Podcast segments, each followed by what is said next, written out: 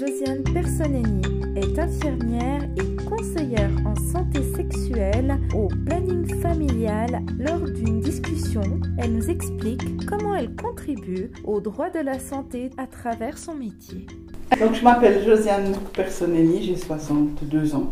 Sinon, mon parcours professionnel, en fait, j'ai fait au départ une formation d'infirmière en soins généraux, il y a bien longtemps, donc. Et puis, euh, suite à ça, j'ai travaillé dans des services euh, hospitaliers, puis de une longue période aux soins à domicile. Puis, j'ai repris mon activité d'infirmière et parallèlement à ça, j'ai fait une formation d'éducatrice euh, animatrice en santé sexuelle au centre de santé sexuelle de Neuchâtel. Vous m'avez indiqué cette fonction de conseillère en santé sexuelle, elle consiste exactement en quoi? Alors, en fait, la conseillère en santé sexuelle, euh, elle informe, elle conseille, elle soutient euh, les usagers dans différents domaines de la santé sexuelle, que ce soit la contraception, euh, la, grossesse. On fait aussi des dépistages des maladies sexuellement transmissibles du conseil et de l'information en matière de sexualité, de la vie affective, de la contraception, de la procréation, des maladies sexuellement transmissibles, des problèmes d'interruption de grossesse, de fertilité, d'infertilité, des violences domestiques. On a aussi, on rencontre des personnes, des usagers qui sont victimes de violences domestiques ou de, de, de, violences sexuelles. Enfin voilà, c'est très vaste en fait. C'est très très vaste. Donc vous avez, euh, en, termes d'âge, ça, commence à quel âge jusqu'à quel âge en fait? Euh, Parmi nos, nos, usagers, on peut dire que des fois il y a des jeunes qui ont 14, 15 ans mhm. qui peuvent venir. Puis après, on a aussi des, des usagers adultes et maintenant qu'on fait des dépistages depuis 5 ans, euh, on a une plus grande population d'hommes et puis on a aussi un plus grand éventail d'âge. Donc euh, il, est arrivé qu'on ait des, personnes de 50 ans ou même plus pour faire des dépistages, ou même aussi des femmes qui venaient, qui étaient dans la périménopause et puis qui se poser des questions autour de la contraception dans cette période-là. Donc c'est vaste, c'est vraiment très, très ouvert au niveau des âges. Effectivement. Si je reviens par rapport aux adolescents, est-ce que vous avez des prestations spécialisées adolescents Des prestations spécialisées adolescents, je ne sais pas. Ce qui se passe, c'est que nous, on intervient, on a des usagers qui viennent ici en consultation donc c'est là que je vous disais, il y a tous les âges, il peut y avoir des jeunes de 13-14 ans comme des, adultes qui viennent consulter. Et puis on va aussi, euh, dans le cadre de ce qu'on appelle les journées santé, on va animer des ateliers ou bien nous, on va euh, sur les lieux, comme par exemple on est allé dernièrement à Fleurier, au Val de Travers, mais sinon souvent les jeunes, dans le cadre de ces journées santé, ils viennent ici pour visiter les lieux, faire connaissance, connaître nos prestations. Donc quand on discutait tout à l'heure hein, de savoir comment est-ce que les jeunes ils ont connaissance de ce lieu-là, et c'est quand même souvent par le cadre de ces journées santé qu'ils connaissent le planning, on leur explique ce qu'on y fait, qui on y trouve, euh, comment les choses se passent. Euh, et l'idée, vraiment ce que nous on préfère, c'est que les jeunes viennent ici pour qu'ils puissent connaître les lieux, voir un peu nos, nos têtes, et puis euh, voilà, c'est un peu déjà. Lorsqu'un adolescent vient vous consulter pour un, conseil, est-ce que les parents doivent être d'accord ou est-ce qu'ils doivent être informés ou est-ce qu'ils peuvent venir de leur plein gré? Alors un adolescent peut venir de son plein gré. Il vient des fois aussi sur conseil d'un enseignant, d'un éducateur ou peut-être de ses parents, mais euh, c'est sûr que les entretiens sont confidentiels. Euh, est gratuit.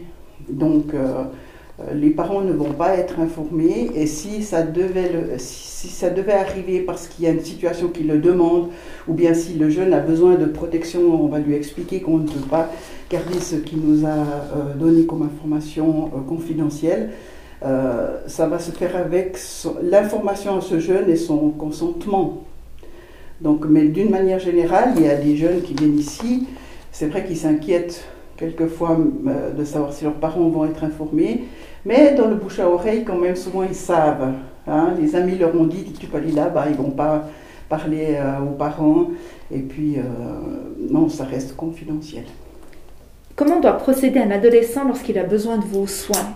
Donc on dirait déjà pas soin, nous, parce qu'en fait, moi je suis la seule infirmière ici. Mes collègues ne sont pas infirmières. Hein. Euh, on n'a pas besoin d'être infirmière pour être conseillère en santé sexuelle. Mais un jeune qui il va ou bien arriver ici directement, euh, c'est un peu plus délicat de cette période Covid parce que quelquefois, ben voilà, on doit un peu restreindre le, des fois, ils arrivent en groupe, en bande ici. Alors maintenant, c'est plus tellement possible, mais euh, c'est pas rare que, je pense, les jeunes se retrouvent au bord du lac. Après, il y a une discussion sur un thème, ou bien ils discutent entre eux. Mais tu devrais prendre la pilule d'urgence, alors tu devrais aller chercher la pilule du lendemain. Puis ils arrivent à 3, 4 euh, pour avoir cette pilule, parce qu'une doit avoir cette pilule, mais ils l'accompagnent. Donc, ou bien ils arrivent spontanément, ils ont connaissance de notre euh, centre parce qu'ils en ont parlé entre eux, ou bien parce qu'ils ont, dans le cadre des journées santé ou, d'une autre manière, euh, connu l'adresse. Euh, ils peuvent ou nous envoyer des mails, ou nous téléphoner directement, ou ils passent en bas à la réception qui nous appelle et nous dit il y a un jeune ou une jeune là euh, elle aurait besoin d'une pilule d'urgence, ou bien elle aimerait un rendez-vous, ou bien elle aimerait vous parler, est-ce que c'est OK pour que je la fasse monter? Très bien. Vous avez des contacts avec l'école? Oui, oui, il y a des liens avec les écoles, oui, oui, les directions d'école, les services socio-éducatifs des écoles, les, les, foyers aussi d'éducation qui nous envoient certains jeunes, euh, donc euh, les éducateurs aussi. Dans le canton de Neuchâtel, je dirais tout le canton, euh, où se situent les différents plannings familiaux? Il y en a un à Chaux-de-Fonds, à la rue de la Serre 14, et puis ici à Neuchâtel. Donc on a deux plannings familiaux. Deux plannings, un dans le haut, un dans le bas. Les différentes prestations dont bénéficient les personnes qui ont besoin euh, sont-elles inscrites dans un dossier? Si nous on tient un dossier, oui, on tient des dossiers qui reste euh, confidentiel, c'est surtout pour avoir un suivi. Euh, c'est pas rare qu'on ait des personnes qui reviennent.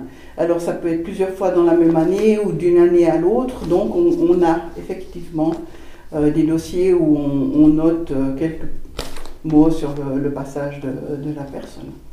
En fonction donc de, de la raison qui amène la personne, donc un suivi est possible au sein de votre institution.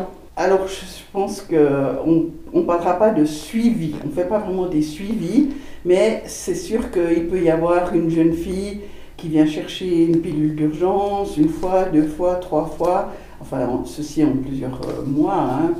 Euh, donc, on apprend gentiment à la connaître.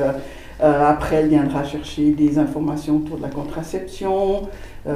après, il peut arriver qu'on se retrouve avec euh, une problématique de grossesse imprévue. Et donc c'est dans ce sens-là que je parle de suivi. Euh, un, vrai suivi, on n'a pas de suivi thérapeutique, nous, hein, par exemple, donc on va, on va, faire, euh, on va relayer à d'autres organismes. C'est vrai qu'il y a des fois des jeunes filles comme ça qu'on a dans une certaine continuité, ou certains couples, juste pour voilà, voir comment ça va, mm.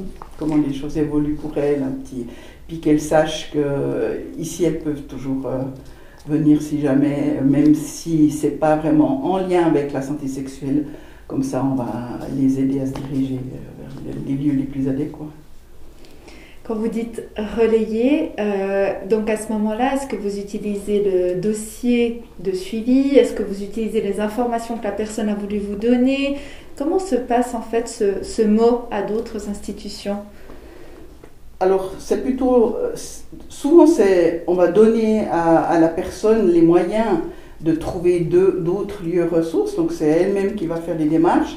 Si nous-mêmes, euh, nous allons faire les démarches avec la, la, jeune fille, je vous dis la jeune fille parce qu'on a quand même plus souvent des jeunes filles que des, jeunes hommes, euh, on va convenir ensemble de ce qui peut être relayé, de ce que la, personne souhaite qu'on dise ou veut que, que l'on dise d'elle mais on ne va pas de nous-mêmes divulguer les choses du, dossier. Mhm. Donc c'est un commun accord. Et puis pour finir, quelle serait votre recommandation ou message que vous transmetteriez à un adolescent ou toute autre personne qui présente une peur ou appréhension de venir vous voir pour des conseils? Ben, Je lui parlerai de la, de la confidentialité déjà. Je peux comprendre qu'il y a une peur, une appréhension de venir parler de, de, quelque chose d'intime. Donc euh, je dirais que ben, c'est ok d'être inquiet, c'est ok de, de peut-être pas être à l'aise à l'idée de venir parler de ça, mais que, que nous on a l'habitude, voilà, et puis que on peut aborder euh, tous les thèmes et que qu'on est à l'écoute. Moi, c'est vrai que souvent je leur dis, il n'y a pas de questions idiotes. C'est un lieu où nous on a l'habitude d'entendre, de parler de ça, non, parce que des fois ils sont ils ont peur de nous choquer ou peur de, de, nous, de, nous gêner aussi, nous, pas seulement eux qui sont gênés. Mais... Très bien, donc tout est entendable. Voilà, que tout est entendable, exactement. Pour compléter cette interview, j'ai interrogé une classe de 8e Armos. Différents élèves nous font part de leur point de vue quant à leur droit à la santé. Euh, Mia et j'ai 11 ans. Connais-tu le planning familial? Non. Le GIS Oui. Est-ce que tu peux m'expliquer ce que c'est le GIS? C'est l'éducation sexuelle. Donc, qui c'est qui est venu te présenter le GIS? L'infirmière scolaire. D'accord. Qu'as-tu pensé? Ben, c'est bien de nous informer parce que ben il y a des maladies comme le SIDA et que on peut pas on peut soigner, mais pas totalement. Est-ce que tu peux nous rappeler ce que c'est le GIS? Euh, C'est une explication euh, pour expliquer euh, quand, bah, quand on commence à grandir, tout ce qui est dû à la reproduction plus tard et les systèmes Qu'as-tu pensé de ce cours? Ben, C'était bien, ben, c'était bien expliqué en tout cas.